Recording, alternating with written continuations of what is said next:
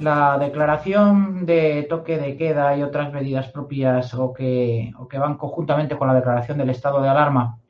decretado por el gobierno, pues ha sido eh, copiosamente analizado y también criticado y con razón en, la prensa y en los medios de, de, comunicación. Nosotros no vamos a volver a hacer un análisis sobre lo que ya hicimos cuando fue el primer estado de alarma, cuando el confinamiento total inicial de la crisis sanitaria. Ya en aquel momento, eh, desde este espacio y en otros de Radio Libertad Constituyente, poníamos de manifiesto y demostrábamos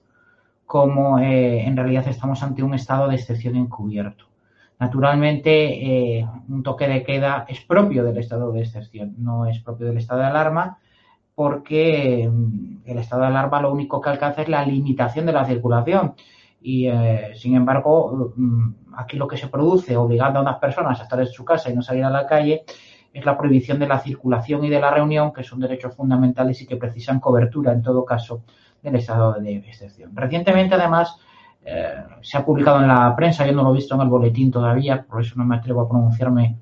sobre el calado real de esa decisión, que el gobierno va a llevar a la prórroga del estado fraudulento de alarma que ahora nos encontramos,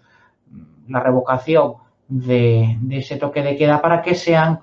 las comunidades autónomas, presidente de la comunidad autónoma, a quien como autoridad delegada eh, establezca ese toque de queda y el alcance del mismo bueno, en cualquier caso no cambia la naturaleza de ellos, está dando cobertura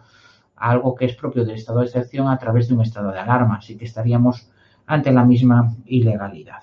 En definitiva, mm, ya hemos visto y ya está visto, ya está analizado que el estado de alarma es fraudulento porque en realidad es un estado de excepción encubierto. Quizás únicamente lo que merecería la pena analizar es algo que ya analizamos también en Radio Libertad Constituyente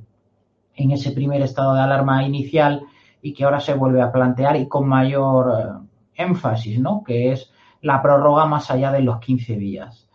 A mi entender, las prórrogas tienen que ser de 15 en 15 días. La interpretación es, dudosa en cuanto a la palabra alcance que refiere el precepto. Es, decir, la ley orgánica del estado de alarma, de los estados de alarma, estación y sitio, lo que refiere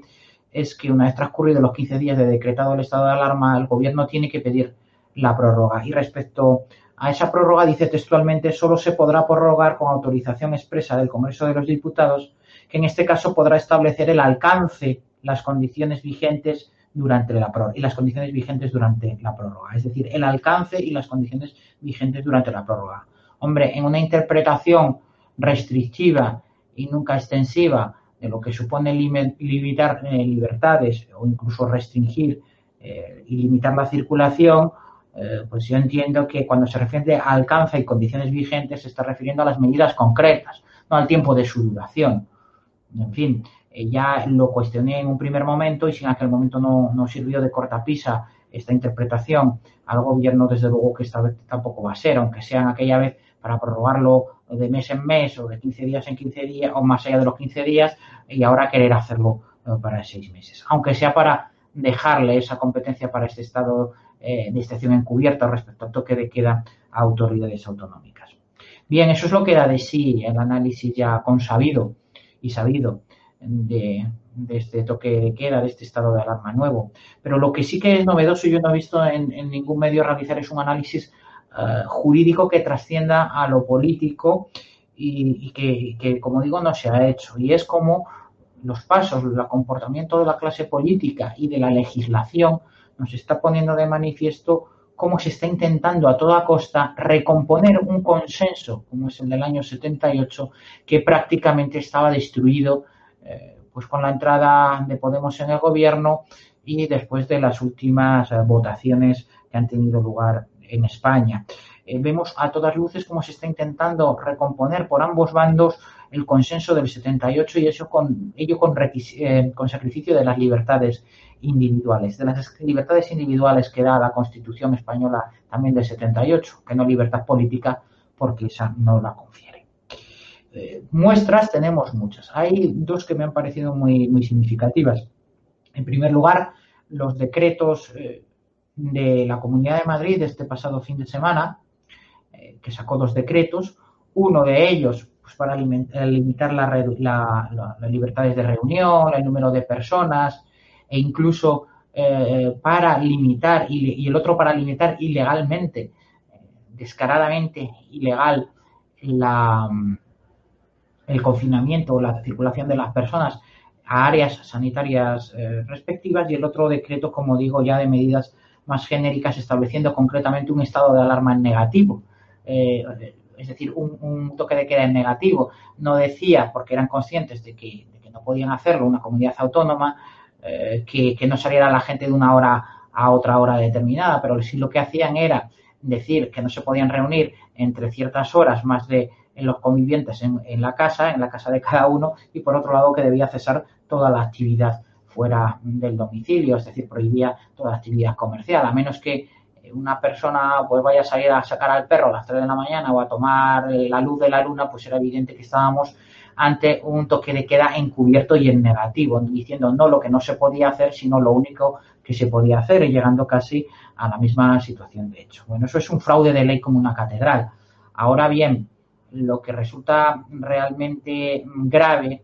es que se estableciera por una, en el otro decreto eh, de la Comunidad de Madrid un confinamiento a determinadas áreas sanitarias mm, de dicha comunidad autónoma. Eh, y el fraude en esta ocasión y esa ilegalidad y nos pone de manifiesto esa recomposición del consenso, eh, por mucho que se peleen en la televisión, la Comunidad de Madrid, Ayuso y Pedro Sánchez, que se parece que se pelean muchísimo y que se llevan a matar. Sin embargo, hay un detalle de estos dos decretos que ponen de manifiesto cómo estamos en esa reconstrucción del consenso y en esa afinidad eh, de la clase política. Y es que efectivamente, mientras aquel decreto de estos dos que he citado, que podía pensarse que se tiene cierta competencia, como eran esas ciertas limitaciones de la actividad comercial y demás, eh, se ponía en su entrada en vigor justo a la finalización del estado de alarma previo del Estado, que acababa eh, también el sábado pasado a las 4 de la tarde. El otro, eh, el que es manifiestamente ilegal por confinar a población por una normativa de la comunidad autónoma, lo demoraba al lunes. ¿Y por qué lo demoraba al lunes si no entran los dos decretos en vigor a la vez? Pues porque es muy sencillo. La comunidad autónoma y el gobierno central ya tenían hablado este asunto y coordinado para que con el estado de alarma que se declaró el lunes se diera cobertura legal a algo que era manifiestamente ilegal. Eso eh, es sencillamente prevaricar. Las autoridades de la Comunidad de Madrid prevarican dictando un decreto de limitación de la circulación que saben es ilegal a expensas y porque tienen pactado con el gobierno central que al lunes siguiente se va a dictar un decreto de alarma eh, a nivel estatal que va a dar cobertura, como efectivamente así ocurrió, a esa decisión previa de la comunidad autónoma. Es decir, es una decisión consensuada y es una muestra clara de cómo se está intentando rescatar el, consenso del año 78 que se encontraba en sus horas más bajas.